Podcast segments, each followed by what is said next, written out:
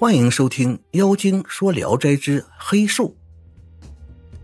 听太公李敬一说，有一个人在沈阳，和朋友在山顶上开宴会，低头向山下看时，见有只老虎，嘴里衔着东西走过来，用爪子在地上挖了一个坑，将衔来的东西放进去埋好后就离开了。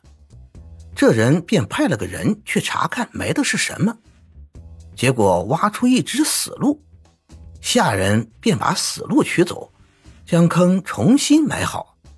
一会儿，那只虎领着一只黑兽走来，黑兽的毛有好几寸长。虎为黑兽带路，好像邀请一位尊贵的客人。到了埋鹿的坑前，黑兽瞪着眼蹲在一旁等候着。虎挖开坑，鹿不见了。吓得战战兢兢地趴在地上，一动也不敢动。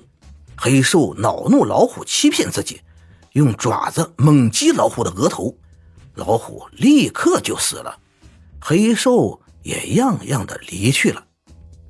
感谢您的收听，您的支持是我持续创作的最大动力。如果喜欢，请点击关注订阅。朋友们，我们下期再见。